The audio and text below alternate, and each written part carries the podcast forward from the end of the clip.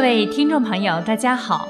明慧广播神传文化节目时间又到了，心语欢迎您的收听。为官清廉，这是古代做人的标准之一。当官的人能做到清廉，才算好人，才能传家，并身后流芳。魏文帝时，有个人名叫胡志，字文德，他是淮南寿春人，官至东莞太守、荆州刺史，后封关内侯。其子胡威。字伯虎，晋武帝时官至御史、青州刺史等，父子俩皆以清廉著称于世，为官一任，造福一方。胡志在青年时代就是一位品学兼优的人，在江淮一带广为人知。他的朋友蒋济。向曹操介绍胡志的父亲胡通达，乃江淮之间一位德高望重之人。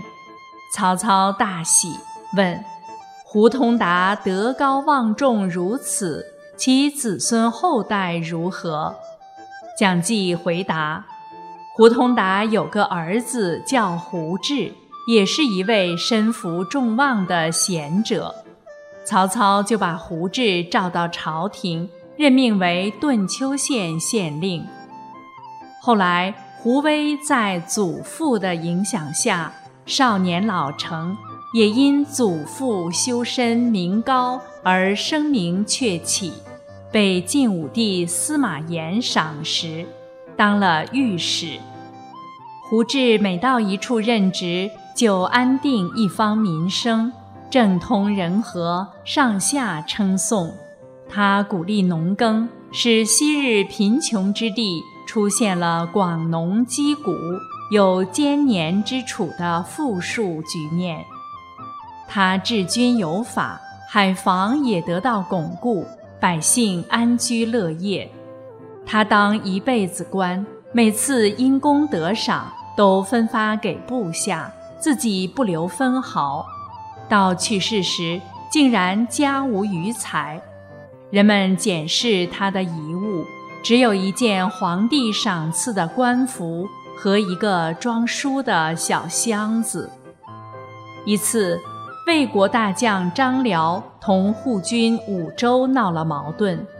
张辽听说胡志是位贤能之人，就想让胡志取代武周，胡志却予以婉辞。张辽认为胡志不识抬举，便找到他，不客气地问：“我这样看重你，你为什么这样不给面子？”胡志回答：“贤能之人的交往，建立在相互了解的基础上。朋友得到利益再多，也知其不贪；朋友作战失败，也知其不怯。”听到朋友流言蜚语，也不轻信，所以可终生为友。武周先生是一位雅士，以往您称赞武先生不绝于口，如今因一点小矛盾就绝交，我胡志实不赞成。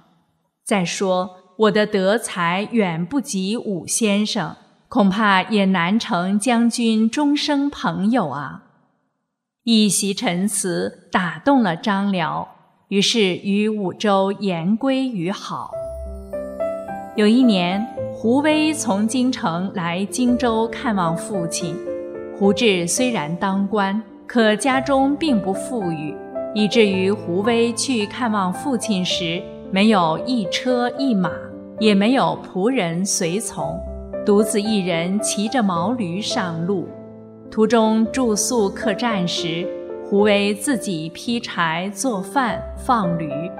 同住客栈的得知他是荆州刺史胡志之子后，无不惊讶，又无不钦佩。胡威看望了父亲后，住了几天，就准备骑驴返程。临行，胡志送给儿子一匹绢，就这微薄的一匹绢。父子还差一点儿闹了误会，胡威问父亲：“父亲向来清廉如水，儿子不知此卷是何故得来？”胡志解释说：“这是我用自己俸禄买来的，用来给你做盘缠。”胡威这才放下心来。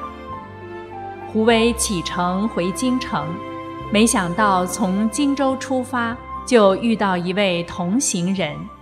这位同行人把胡威沿途的食宿预先全包了，胡威执意不肯，经反复询问。才知同行者是胡志手下的一个都督，请假回京探亲。听说胡威也要回京城，便与胡威同路，尽一点讨好之意。胡威听罢，立刻把父亲给的那匹绢给了同行者，辞谢后各走各的路。回到京城后，把此事写信告诉了父亲。胡志查明后，将那位都督罢了官。胡志父子就是这样不买溜须拍马人的账。胡威后来在西晋当了御史，他继承乃父遗风，在皇帝面前也敢提不同意见。晋武帝在吏治问题上上宽下严，朝廷高官有了错误，可视而不见。对于尚书郎以下的官吏，有一点错误就严厉处分。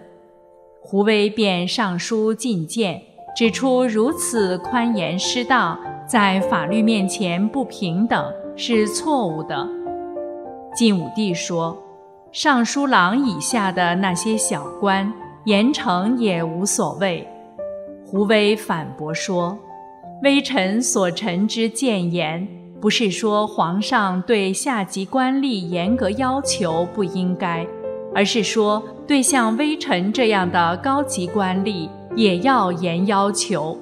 只有对大官小官都高标准、严要求，国家才可大治，天下才可太平。晋武帝采纳了胡威的谏言。晋武帝非常佩服胡氏父子的为人。一次，他问胡威：“你和你父亲相比，谁更清廉？”胡威不加思索地回答：“我不如我父亲。”晋武帝又问：“为什么？”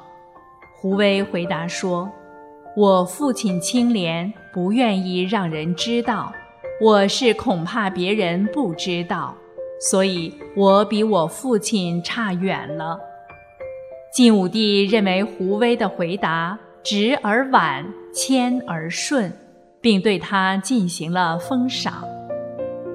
胡志、胡威父子对上级不正确的决策敢于直谏，他们当官既不靠奉迎拍马，也不靠贿赂开路，靠的是人品和才干，只想为百姓做好事，不想谋私。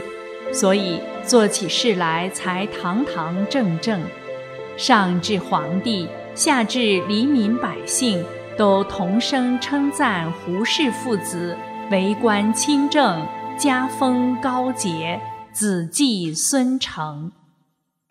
作为父母，总想把最好的东西留给子女，然而留下再多的物质财富。也只是一时的身外之物，只有教其修身重德，才能使其终身受益无穷。任何时候都能够明辨是非，选择正确的人生之路。